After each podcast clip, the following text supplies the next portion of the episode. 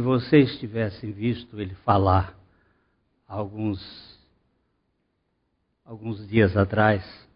Cadê o Bill? Bill está ali. Como é que ele falava, Bill? Ele quase não falava. Ele era completamente gago. Agora, essa língua solta da erudição do Senhor. Isso faz parte dos milagres de Jesus. Uma das vezes Jesus fez um mudo falar e um surdo escutar, e que ele faça os mesmos milagres que ele sempre fez, que é dos milagres o maior é tirar o coração de pedra e dar um coração de carne. O Senhor Jesus não quer nenhum de nós religioso. Ele não veio aqui para fundar uma religião. Ele veio aqui para nos afundar numa cruz e nos fazer morrer com Ele e ressuscitar em novidade de vida. É, o Evangelho de Jesus Cristo nada tem a ver com a religião dos homens, tem a ver com o poder de Deus para a salvação de todo aquele que crê. E Deus não só salva, mas Ele liberta. E Ele não só liberta, como Ele cura. Eu estou com um sobrinho lá no hospital da, do coração, é estado gravíssimo. Só o poder de Deus.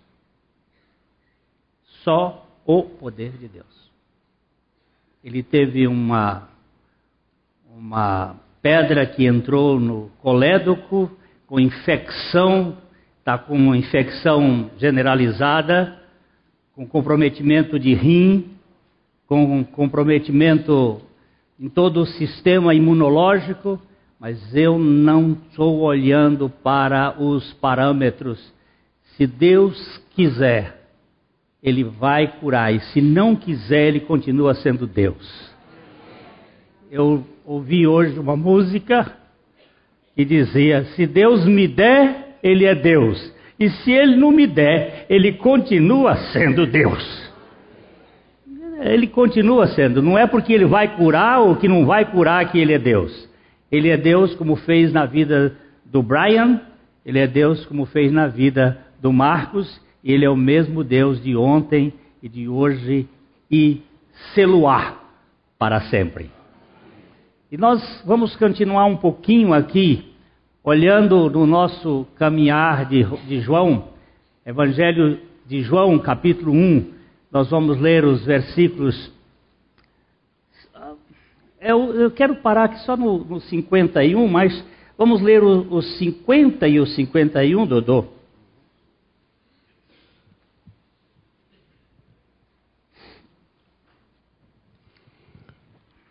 Ao que Jesus lhe respondeu: Porque disse que te vi debaixo da figueira, crês? Pois maiores coisas do que estas verás. E acrescentou: Em verdade, em verdade vos digo que vereis o céu aberto e os anjos de Deus subindo e descendo sobre o filho do homem. Jesus estava conversando com Natanael e ele estava se expressando por causa de um diálogo que Natanael teve. Natanael é um, o último dos discípulos deste encontro. Ele encontrou com Felipe, ele encontrou com João, com André, com Pedro, e agora Natanael é o último. E o Senhor Jesus viu Natanael debaixo de uma figueira. E antes que Natanael ah, se apresentasse, Jesus disse: Eu te vi debaixo da figueira. Eu sou o Deus que conhece as coisas. Aliás, Jesus nem estava falando por ele mesmo, ele estava falando pelo Pai. Porque ele disse que tudo quanto o Pai lhe dizia, ele falava e, e, e fazia. E ele disse para Natanael: Por que te disse que te vi debaixo da figueira, tu crês? pois maiores coisas do que estas verás. Este evangelho de João é um evangelho dos sinais. A importância deste evangelho é falar dos sete sinais principais que Jesus fez para revelar que ele era o Cristo, o Filho de Deus. Na verdade, o livro de João tem oito sinais, ou oito milagres. Todos estes milagres, eles apontam para uma realidade. Nós vamos tratar destes sete sinais dentro de um processo que é o caminho da revelação. Desde o primeiro sinal em Caná da Galileia, quando Jesus é, transforma água em vinho, que é o chamado a porta de entrada, onde ali você vai encontrar a palavra-chave deste sinal é a palavra. Fazei tudo quanto ele vos disser.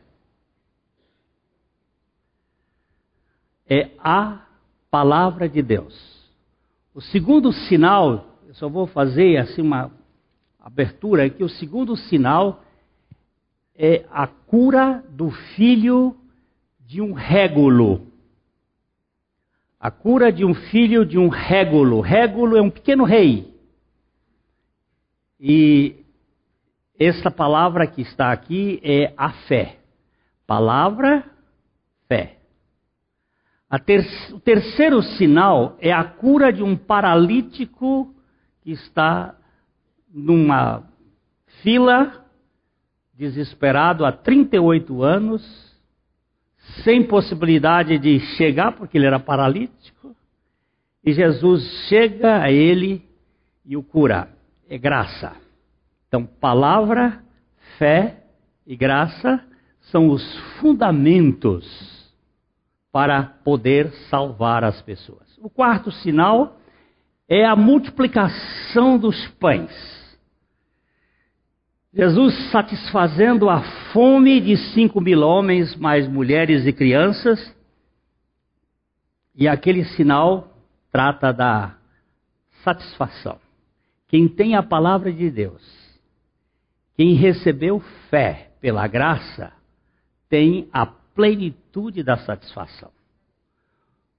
Os, o quarto, quinto sinal é a cura de um cego de nascença. Visão.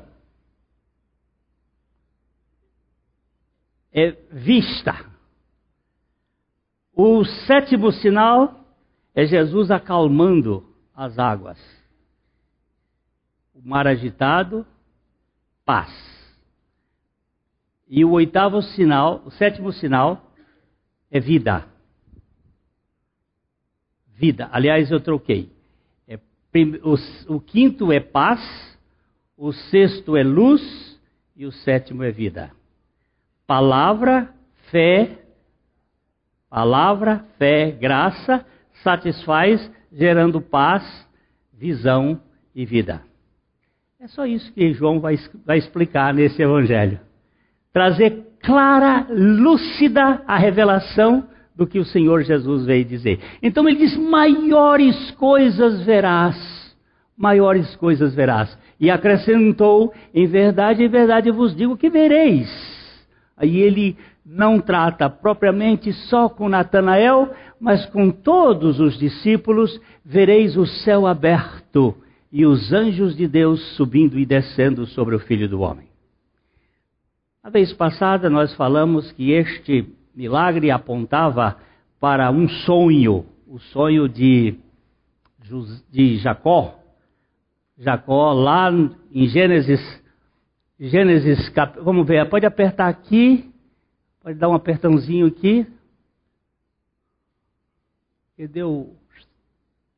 Aí, ok. Um pouquinho amarrado. Agora vem aqui Gênesis 28, 12. Olha aqui. E sonhou, e eis posta na terra uma escada cujo top, o topo atingia, pode descer um pouquinho mais, atingia o céu. E os anjos de Deus subiam e desciam por ela. Pode andar um pouquinho mais para baixo? Dá? Pode apertar aqui que vai. Perto dele estava o Senhor. Havia uma escada no sonho de Jacó. E essa escada tocava na terra e tocava no céu. E é a primeira vez na história da Bíblia que a terra é ligada ao céu por uma escada. Só que Jesus agora vai dizer que essa escada é Ele. Subirão pelo Filho do Homem. Porque Jesus é o único que nos liga ao Pai.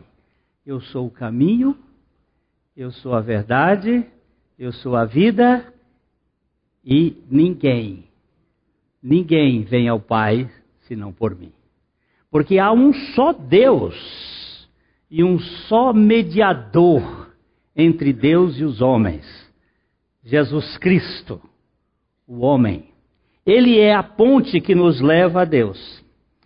E na vez passada nós falamos que o céu se, o céu se abriu cinco vezes para revelar o caráter de Jesus. Nós tivemos tempo só de ver um rapidinho e hoje eu quero terminar, pelo menos, vamos ver o que, que vai dar. É, nós vimos Mateus capítulos, capítulo 3, versículos 16 a 17. Mateus 3, 16 a 17, Dodô.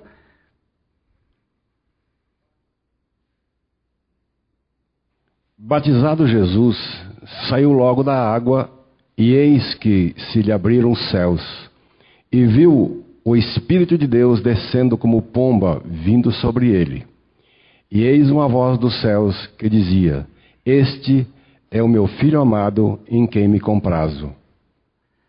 Na vez passada nós não tínhamos nem ideia, mas o Espírito Santo nos levou para o deserto também, para a tentação de Jesus, que é logo depois desse versículo aqui, é a tentação de Jesus, onde ele foi, ele sofreu ah, três vezes a tentação de Satanás em cima desta palavra, o filho amado. Satanás ele quer nos tirar da certeza de que nós somos filhos. Ele vai usar todas as coisas. Se você é filho de Deus, então você vai agir desse jeito. Se você é filho de Deus, você vai fazer daquele outro jeito. Se você age desse jeito, é porque você não é filho de Deus. E por três vezes Satanás tentou induzir Jesus que ele tinha que provar que era filho de Deus. E por três vezes Jesus disse: Eu não preciso disso porque meu pai me disse. Que a nossa firmeza não está no que nós sentimos, mas onde nós cremos.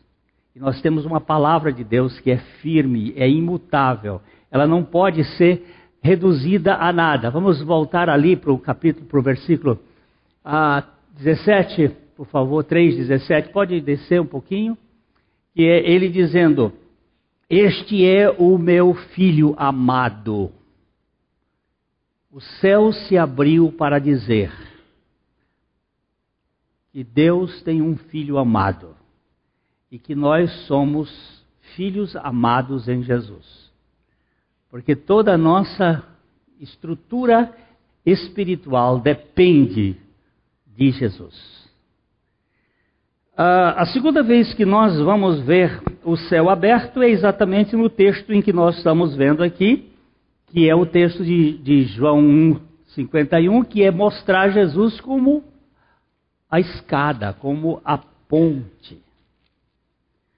Eu sei que é uma crítica um pouco é, em desacordo, mas o Papa recebe um título de sumo pontífice. É, é um título mal empregado, porque ele não pode nos levar a Deus. O sumo pontífice é Jesus Cristo. Ele é a única ponte Nem padre, nem papa, nem pastor, nem ninguém pode levar alguém ao Deus. Só Jesus Cristo pode nos levar. Ele é a ponte, ele é o caminho, ele é aquele que pode nos conduzir, porque ele assumiu os nossos pecados. Ele recebeu sobre si a nossa culpa. Ele morreu a nossa morte. Ele ressuscitou para nos dar a sua vida. Então, isto aqui faz de Jesus ser a ponte onde os anjos de Deus sobem e descem por ele. Sobem por quê? Porque os anjos desceram para realizar um trabalho em favor da salvação daqueles que hão de herdar a salvação. Existe um trabalho dos anjos na terra que eles realizam. Eu não sei como é que isso funciona porque está numa outra dimensão e eu só conheço a terceira. Mas eu sei que a minha Bíblia diz em Hebreus, nós vamos dar uma chegadinha lá em Hebreus, capítulo 1. Nós vamos começar com o verso 1 rapidinho, para a gente dar uma passadinha para verificar o que, que a palavra de Deus nos diz. Havendo Deus outrora falado muitas vezes e de muitas maneiras aos pais pelos profetas. Como é que ele falou? Pode, Dodô pode responder. Quantas vezes ele falou? E de, e de que maneira ele falou? Pelos profetas. Agora. Nesses últimos dias, nos falou pelo Filho, a quem constituiu herdeiro de todas as coisas, pelo qual também fez o universo. Ele, que é o resplendor da glória e a expressão exata do seu ser. Onde é que nós nos perdemos aí? Ele que é o resplendor da glória e a expressão exata do seu ser, sustentando todas as coisas pela palavra do seu poder, depois de ter feito a purificação dos pecados, assentou-se à direita da majestade nas alturas. Eu vou perguntar por que, que Jesus assentou-se? Pode falar? Porque ele consumou a obra. Ele não tem nada mais para fazer. Jesus não tem nenhuma coisa mais para fazer. Quando ele, a, a, penúltima palavra dele na cruz foi: está consumado. E logo em seguida ele entregou o seu espírito. Nas tuas mãos entrego o meu espírito. Quando ele disse: está consumado, acabou a sua tarefa. Dali para frente, não tem nada mais para fazer.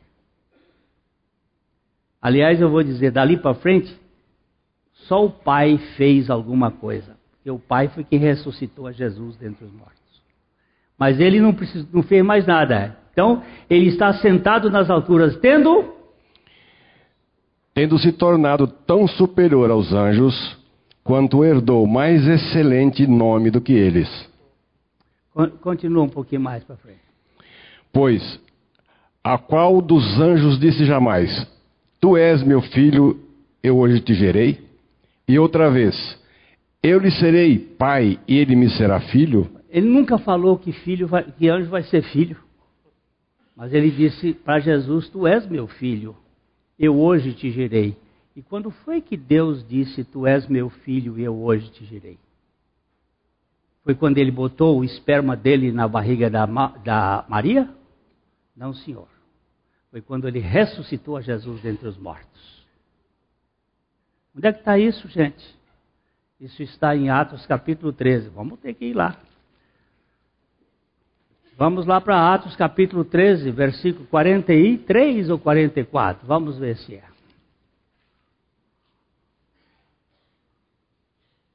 Atos 13. Não, acho que não.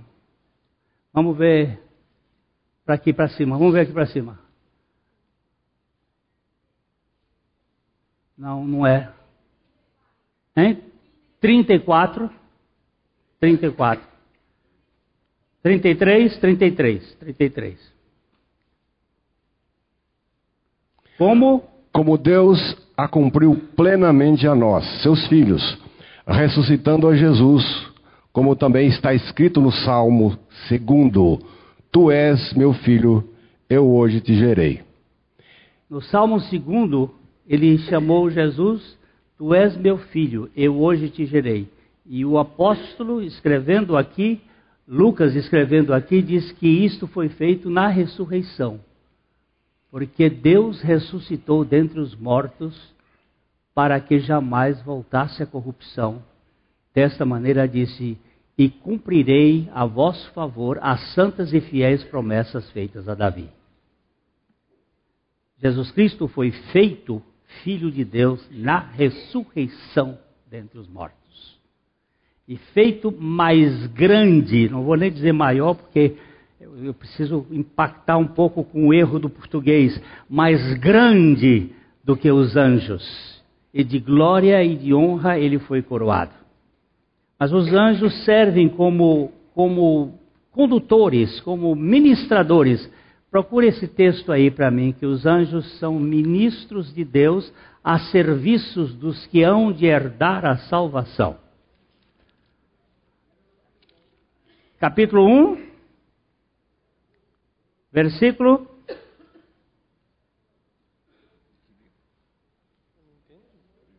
É bom ter uma igreja que pesquisa assim na hora do culto. Vamos lá. Capítulo 1, aqueles que hão de herdar a salvação. Não são todos eles espíritos, falando dos anjos, não são todos eles espíritos ministradores enviados para serviço a favor dos que hão de herdar a salvação? Por isso que eles desceram.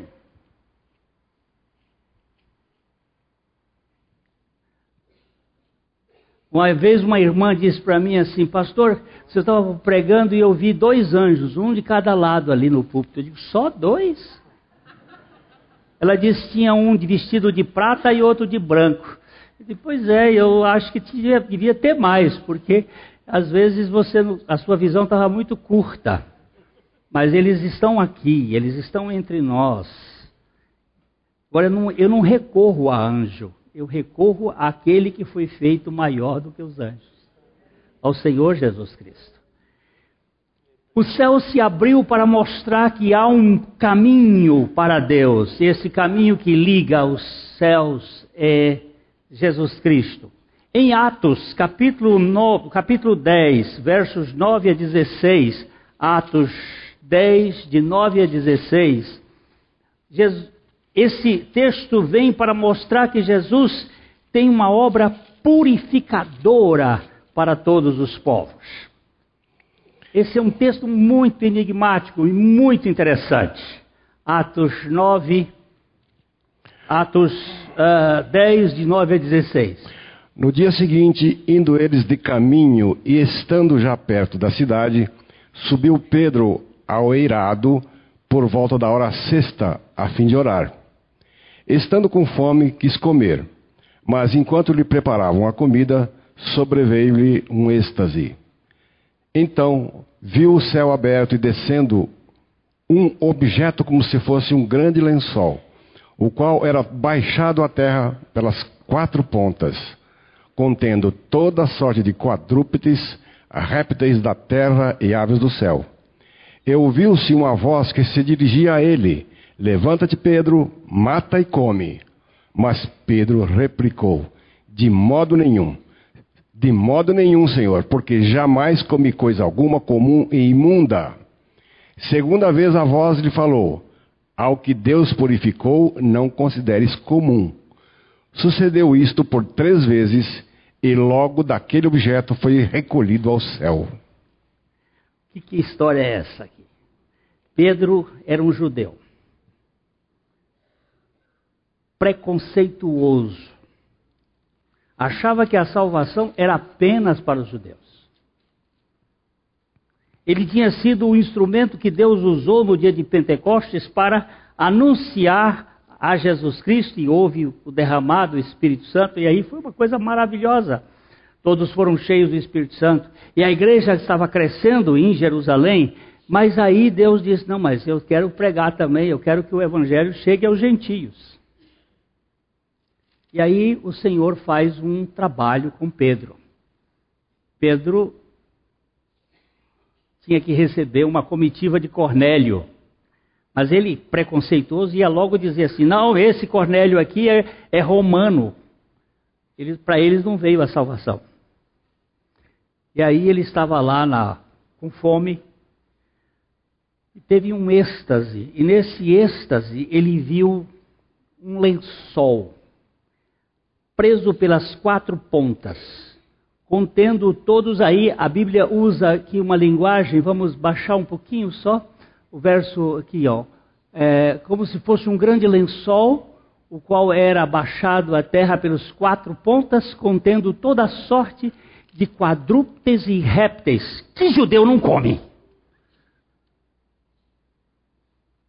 Carne que o judeu tinha como impura. E aí o Senhor, essa versão não dá tanto quanto a corrigida, mas a corrigida é um pouquinho melhor quando ela diz: é, ouviu uma voz dirigindo a ele e disse: Pedro, mata e come.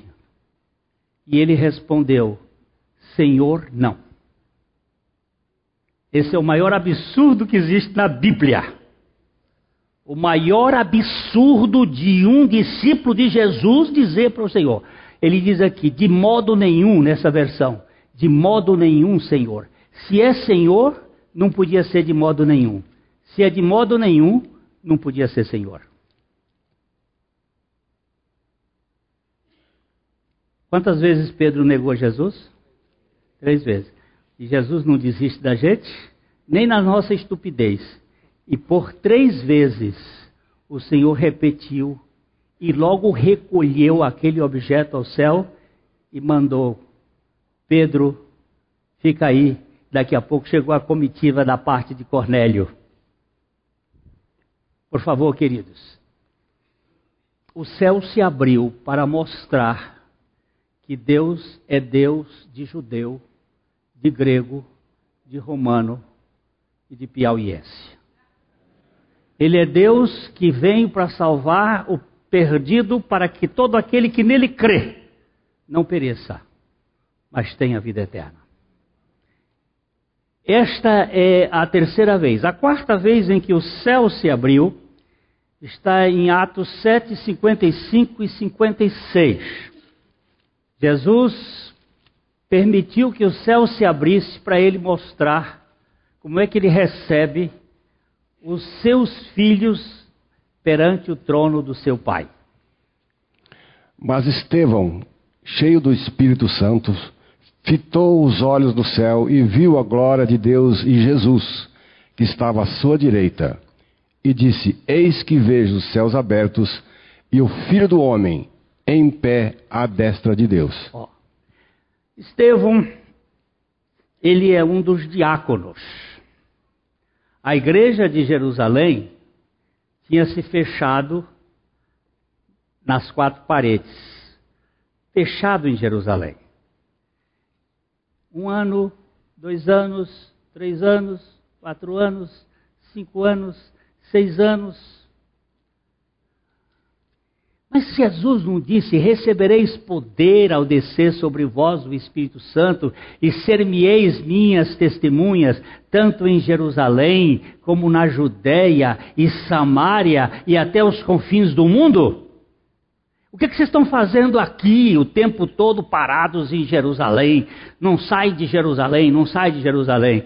O Espírito Santo vai, pega Estevão e provoca Estevão. E Estevão sai e faz uma pregação louca ele começa a mexer com o templo, diz: Esse templo aqui de vocês construíram, Deus não habita nisto. Vai dizer um negócio desse para um religioso? A turma ficou irada e encheu a mão de pedra e pegaram Estevão e foram apedrejar o Estevão, porque Estevão mexeu no ninho do vespeiro. Se você quiser uma briga, mexa com religioso. E aí a coisa se acende. E agora Estevão é apedrejado. Mas antes dele subir, já eles rilhavam os dentes contra ele e, e, e, e estavam apedrejando, ele disse assim: fitou os olhos no céu. Onde estão os nossos olhos? Na terra ou no céu? Nós estamos olhando para o Temer ou em temor olhando para Deus? E viu a glória de Deus e Jesus que estava à sua direita e disse: Eis que vejo os céus abertos e o Filho do Homem em pé à destra de Deus. Você vai chegar aqui agora, Estevão. Eu não posso ficar sentado. Eu fiquei sentado, é o único lugar que a Bíblia mostra Jesus de pé no céu. Em todos os lugares, Jesus está sentado à destra do Pai. Mas na hora de receber um dos seus que está chegando com a, elegância e o cavalheirismo de um homem eterno. Ele fica de pé para recebê-lo. Para dizer assim: Vinde bendito de meu Pai, possuí por herança o reino que está preparado desde a fundação do mundo.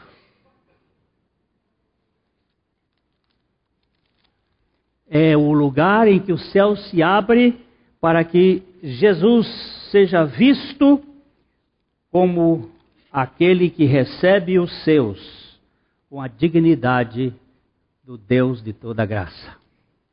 E a última vez que o céu abre para nós, para nós vermos em Apocalipse, capítulo 19, versos 11 a 16, para mostrar que Jesus é o Verbo, e o Verbo de Deus, o vencedor de tudo e o vencedor que nos dá a vitória.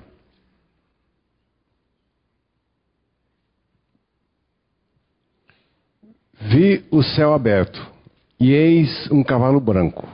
O seu cavaleiro se chama Fiel e Verdadeiro, e julga e peleja com justiça. Os seus olhos são chama de fogo. Na sua cabeça há muitos diademas. Tem um nome escrito que ninguém conhece senão ele mesmo. Está vestido com um manto tinto de sangue, e o seu nome se chama o Verbo de Deus. E seguiam-no os exércitos que há no céu, montando cavalos brancos, com vestiduras de linho finíssimo, branco e puro.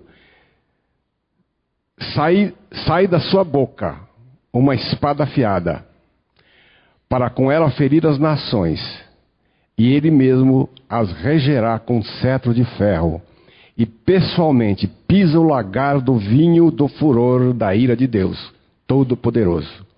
Tem no seu manto e na sua coxa um nome inscrito: Rei dos Reis e Senhor dos Senhores. Aqui nós temos a revelação do Verbo de Deus realizando a conquista final. Outro dia alguém veio conversar comigo sobre tatuagem. E perguntou, pastor, o senhor é a favor ou contra a tatuagem? Eu digo, eu nunca me tatuaria, pessoalmente. Respeito os que se tatuam.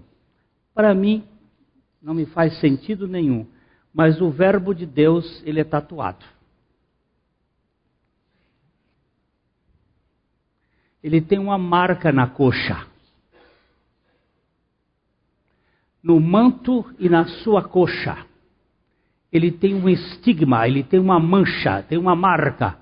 Ele é o Rei dos Reis e o Senhor dos Senhores.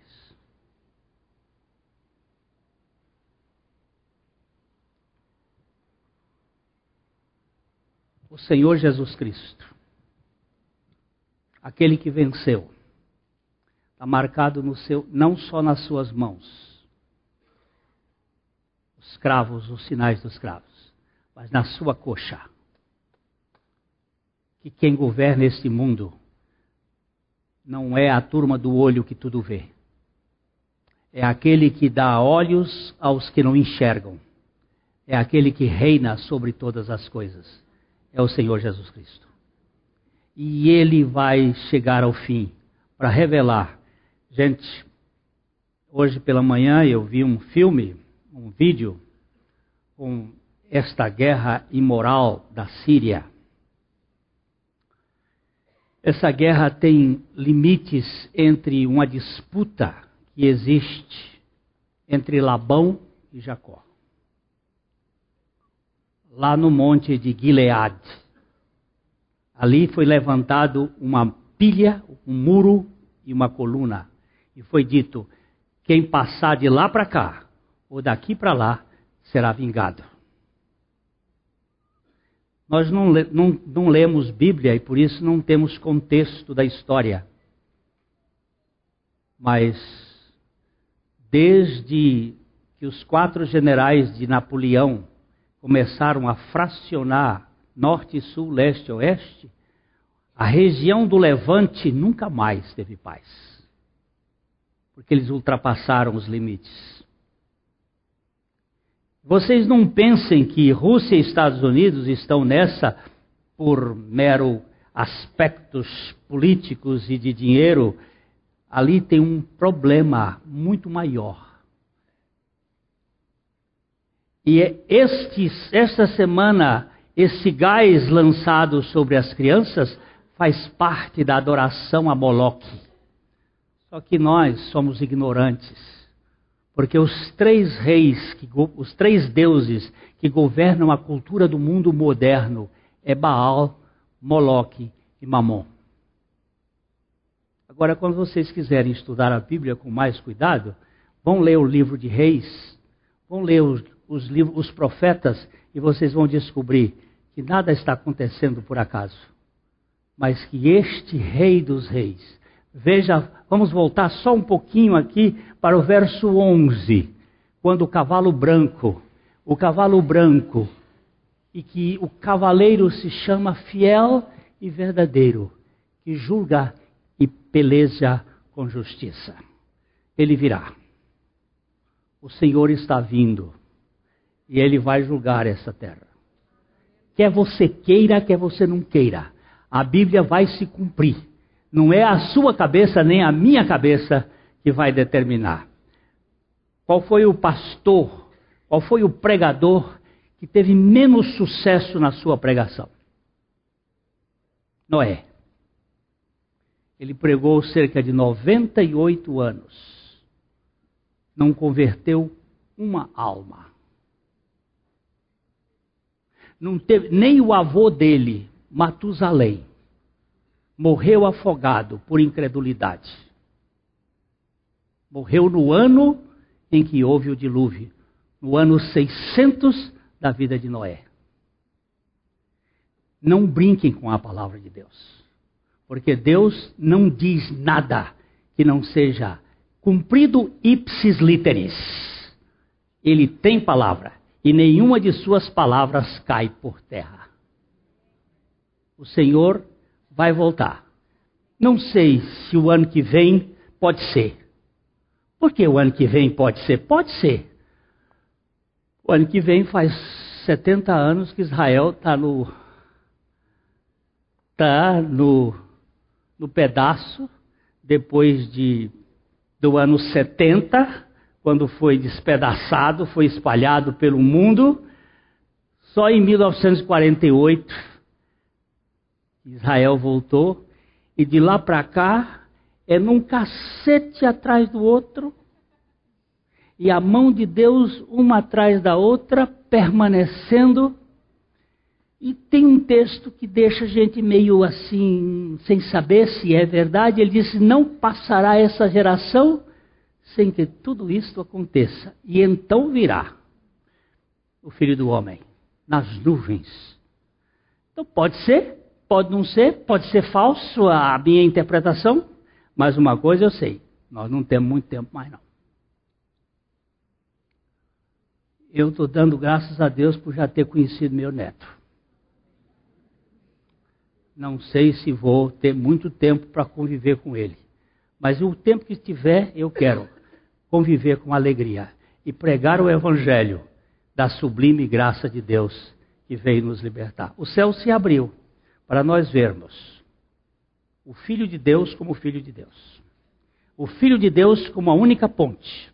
O Filho de Deus que veio para buscar e salvar o que se havia perdido e chamando de todas as nações e povos aqueles que vierem a crer.